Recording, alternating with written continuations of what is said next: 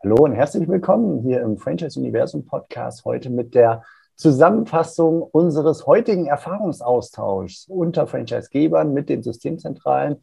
Und zwar haben wir gesprochen mit äh, knapp vier Handvoll, also um die 20 Personen waren heute online in Zoom aus der Franchise-Wirtschaft und haben sich ausgetauscht am 1. Dezember 2021 über die aktuelle Situation und den Blick nach vorne in die Zukunft. Und ich freue mich sehr, jetzt hier die Zusammenfassung machen zu können mit dem Andreas Dübel von den Franchise-Machern, mit Matthias Mund von äh, Mund Consulting und zwar zum Thema Finanzen als Experte hier bei uns und mit Volker Günzel von Bus und Miesen als Rechtsanwalt hier in der Runde, wie gewohnt. Und wir schauen mal, was wir heute gehört und erlebt haben. Hallo und willkommen zu einer neuen Episode im Franchise-Universum Podcast für euch in den Systemzentralen. Mein Name ist Steffen Kessler und ich helfe euch, die passenden Menschen zu finden und von euch zu überzeugen, um sie dann zu erfolgreichen und das ist mir wichtig, zufriedenen Franchise-Partnern zu machen. In meinen Worten heißt das, indem wir unser Glück mit anderen teilen.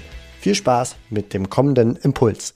Andreas, welche Überschrift würdest du der heutigen Runde geben?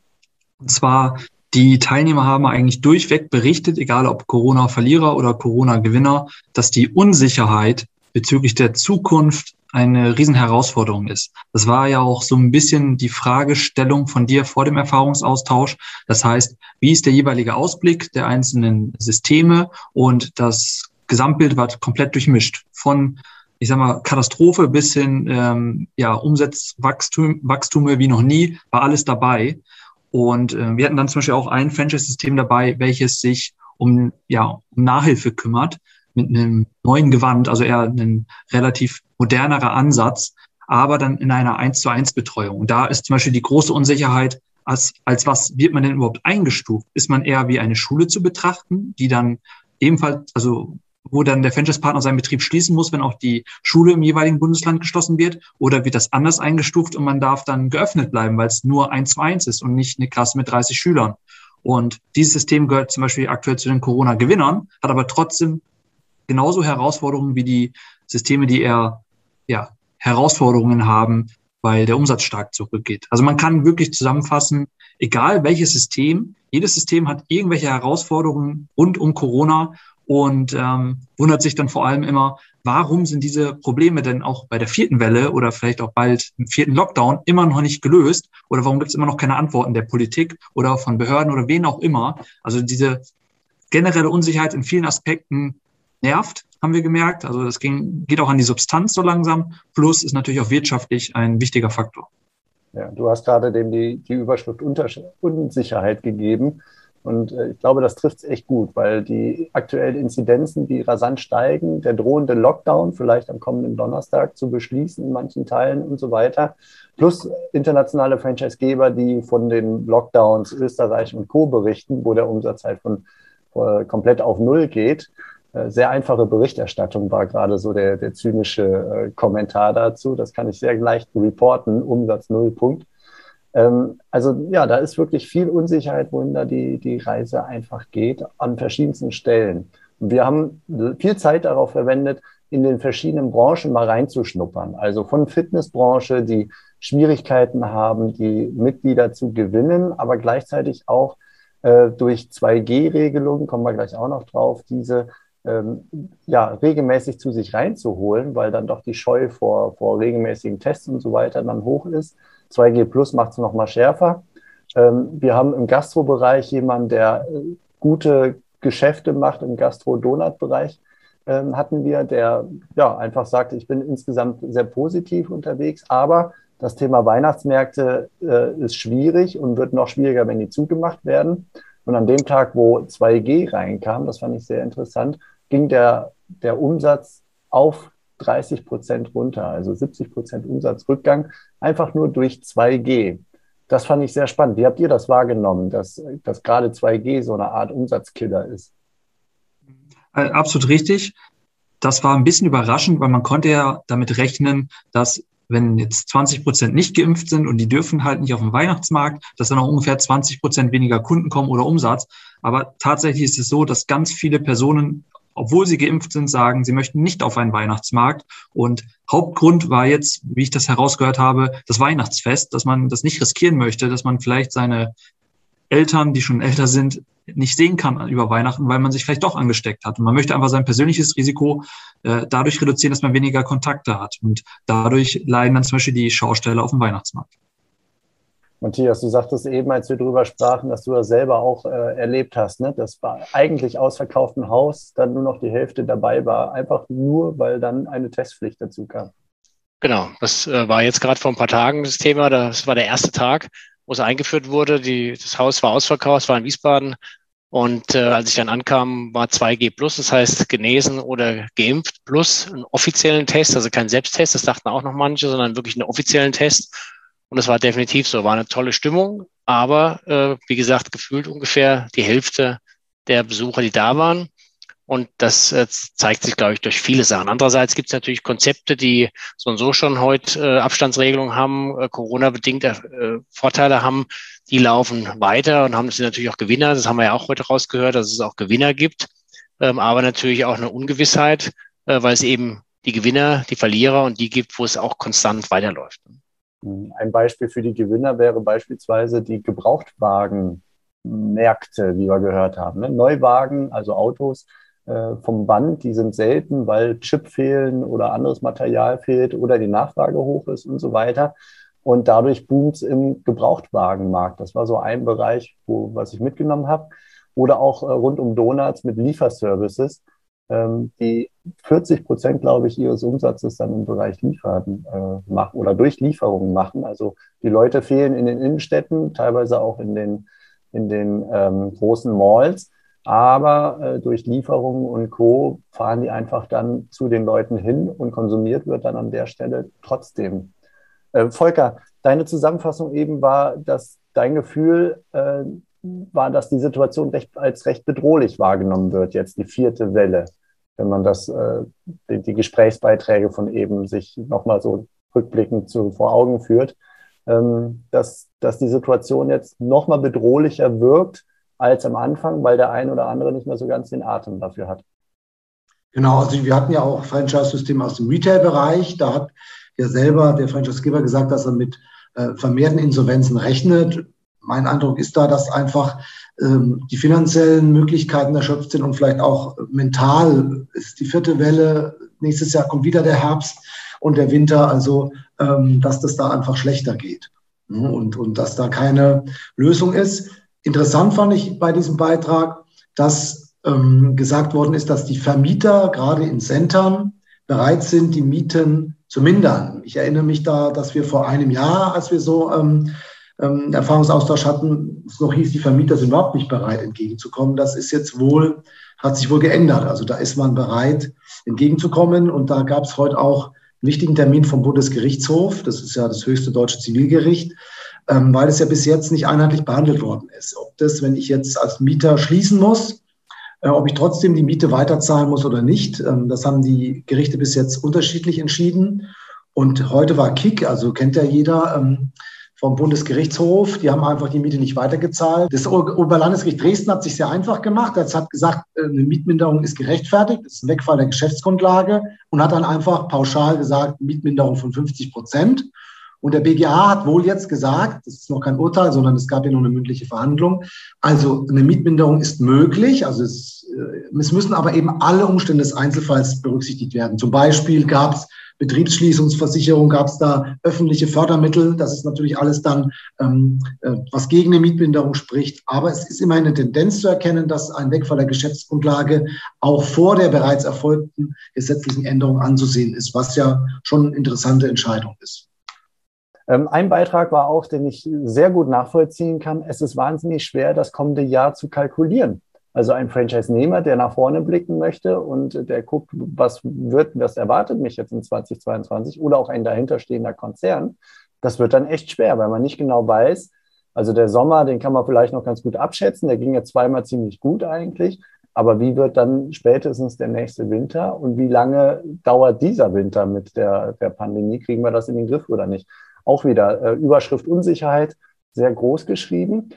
Und äh, Matthias, von dort aus, rückguckend, Thema nächstes Jahr ist schwer zu planen. Das ist nicht nur für bestehende Unternehmen und Konzerne schwer zu planen, sondern gleichzeitig auch für die Gründung, also einen Businessplan zu erstellen. Das ist nicht gerade leichter geworden in diesen Zeiten. Oder?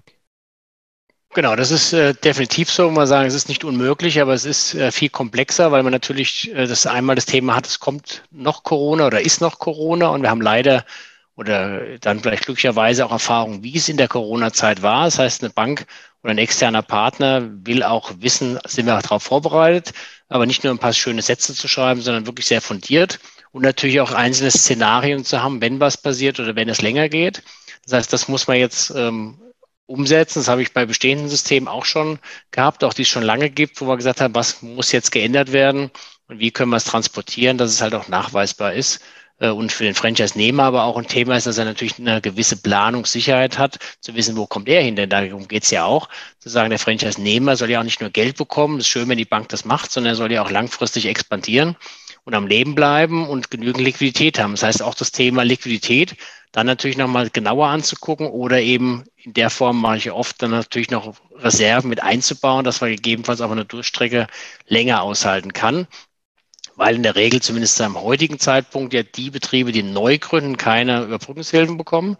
Und äh, nur die, die schon lange am Markt sind oder seit 2019 Januar und auch die, die halt Betriebe übernehmen, natürlich Überbrückungshilfen bekommen haben oder perspektivisch dann, wenn was kommt, wohl auch wieder bekommen werden. Also das wird äh, schwieriger, ist nicht unlösbar, aber es macht es halt nicht einfacher. Aber trotzdem kriegen wir es hin. Im Grunde sind es verschiedene Szenarien, die zu fahren sind. Ne? Was ist, du hast es eben ganz nett gesagt, was ist vor Corona, was ist während Corona und was ist nach Corona und wie handhaben wir das, wenn was passiert, weil auch die Bank jetzt natürlich gelernt hat, welche Unternehmen sind damit ganz gut umgegangen, welche Strategien hatten sie und äh, was hat dann in, der, in den letzten anderthalb, zwei Jahren nicht so gut funktioniert. Hm, okay, also Businessplan schwieriger, komplexer, mehr Gedanken machen. Teilweise muss er komplett umgedreht werden, verändert werden, also das ganze Geschäftsmodell anders argumentiert werden. Und es hängt dann doch immer noch sehr stark am Unternehmer selber, ne? ob der einfach überzeugt. Ja, absolut, genau, weil die Erfahrung habe ich auch äh, mit dem gleichen Businessplan, mit der gleichen äh, Bilanz, mit der gleichen äh, Thematik, mit dem gleichen Konzept. Haben wir bei vier Banken gesagt, um Gottes Willen auf keinen Fall oder es ist Risikobranche. Und die fünfte Bank sagt, ja, super, das ist ein tolles Konzept, ja, das machen wir natürlich. Also die, das ist heute noch so, das habe ich jetzt aktuell gerade.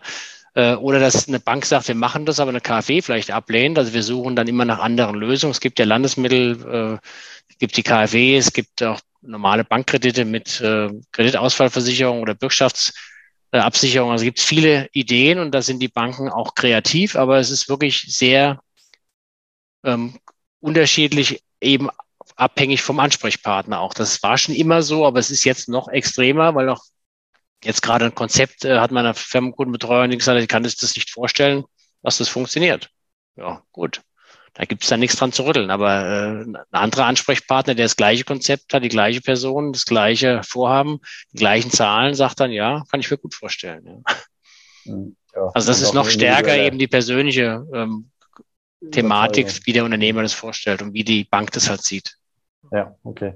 Was noch ein Faktor ist, habe ich mitgenommen, das ist der Zeitpunkt, wann du gründen möchtest. Also wenn du jetzt gerade unmittelbar in den Startlöchern stehst und du hast den drohenden Lockdown jetzt über die Weihnachtstage ja. und darüber hinaus, oder ob du jetzt die Vorbereitung machst für einen Start im April, Mai, Juni, das sehen manche Banken durchaus unterschiedlich, unabhängig davon, dass der nächste Winter halt dann doch irgendwann wiederkommt. Ja, also das kann ich auch bestätigen. Das hatten wir letztes Jahr schon mal äh, unterschiedlichst und es ist heute auch so, wo wir sagen, idealerweise wäre natürlich jetzt, wir hätten schon Klarheit. Also auch Klarheit kann heißen, dass wir sagen, wir gehen halt in einen weiteren Lockdown, gibt es den Light oder wie sieht der aus? Ähm, und dann hilft es äh, gerade aktuell, gerade in den Branchen, da habe ich jetzt einige Konzepte, die eben Corona-bedingt äh, betroffen sind, also sprich Fitness oder Kosmetik, zu sagen, wir haben halt vielleicht eine spätere Gründung, also erst im April, im Mai, im Juni, im Juli. Äh, das hilft dann, ist auch definitiv so, ja.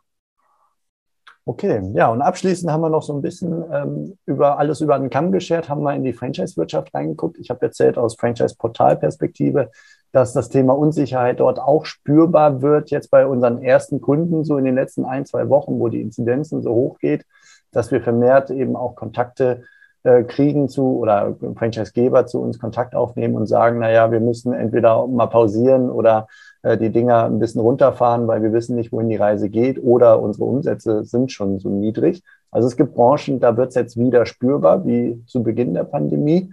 Äh, nach meinem Eindruck bislang noch nicht so extrem, während es im Sommer sehr gut lief. Und wir sprachen über eine Erkenntnis, die ich sicherlich in einer zukünftigen Episoden nochmal genauer beleuchten werde hier im Podcast, dass nämlich die Anfragen sich etwas verändert haben über den Sommer hinweg. Also wer hat während der Corona-Pandemie noch angefragt? Wir fragen das immer ähm, nach einer Kontaktanfrage an ein Franchise-System, dass wir so Fragen stellen. Wir nennen das den Lead-Upgrade. Das heißt also, äh, mehr Informationen dem Franchisegeber zur Verfügung stellen über die Person, den Kandidaten als nur die Adresse.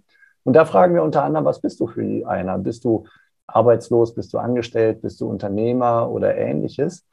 Und ähm, das Verhältnis hat sich verändert über den Sommer. Das war sehr spannend zu sehen. Das heißt also, während der Corona-Pandemie haben sich deutlich mehr Menschen an Franchise-Systeme gewandt, die schon so einen selbstständigen Unternehmer-Background haben, die also angegeben haben, ich bin Unternehmer. Ähm, und jetzt über den Sommer hinweg ist die Zahl derer recht konstant geblieben. Also so, ich sag mal, Oktober und die Wochen davor. Wohin jetzt die Reise zukünftig geht, müssen wir schauen. Aber so Ende Oktober, Anfang November mit Blick auf die Wochen davor, die Anfragen, ist das recht konstant geblieben mit den selbstständigen Unternehmern. Aber die Zahl insgesamt hat sich erhöht an Anfragen und darunter primär Angestellte, die sich offenbar über den Sommer dann noch Gedanken gemacht haben oder die ganzen Monate vorher und so viel Sicherheit im Sommer gespürt haben, ist jetzt meine Interpretation, dass da einfach mehr, äh, ja, mehr den Schritt gewagt haben, gesagt haben, jetzt nehme ich mal Kontakt auf. Hm, bin sehr gespannt, wohin das jetzt diese nächsten Wochen führt mit den steigenden Inzidenzen. Meine Prognose wäre, es ist dann wieder der mutigere Unternehmertyp, der schon früher öfter mal ins Risiko gegangen ist, der sich dann primär wieder meldet, während der ein oder andere in der Angestelltenrolle sich möglicherweise noch ein wenig zögerlich zeigt und diese vierte Welle erstmal abwartet und sich dann hoffentlich vielleicht meldet. Ja, soweit die Zusammenfassung. Wenn euch dreien nicht noch irgendetwas einfällt, würde ich jetzt an der Stelle die Runde einmal schließen. Ich sehe neutrale Gesichter. Ich glaube, wir haben alles einmal angerissen, was wir wahrgenommen haben. Und ja, ich danke Matthias Mund von M4 Consulting, Finanzexperte. Ich danke dem Andreas Dübel von Franchise-Machern, dass du dabei warst und den äh, Volker Günzel von Bus und Miesen, Rechtsanwalt. Und ja, mein Name ist Steffen Kessler, Franchise Portal. Und ich wünsche euch alles Gute da draußen und an euch drei auch. Macht es gut. Das war's für heute von mir hier im Franchise Universum Podcast. Ich freue mich, wenn für euch ein passender Impuls dabei war. Und wenn ja, dann leitet ihn gerne an eure Kollegen innerhalb der Systemzentrale weiter. Und ganz besonders empfehlt sehr gerne diesen Podcast an eure befreundeten Franchisegeber und Franchise-Manager, denn es ist natürlich noch lang nicht jeder in der Podcast-Welt angekommen. Und sehr gerne hinterlasst mir eine nette Bewertung auf iTunes. Das hilft mir, diesen kleinen Nischen-Podcast für die Franchise-Wirtschaft leichter auffindbar zu machen. Ich wünsche euch eine gute Zeit, teilt euer Glück, euer Wissen, euren Erfolg mit euren Franchise-Partnern. In diesem Sinne macht es gut, bis zur nächsten Episode. Ciao.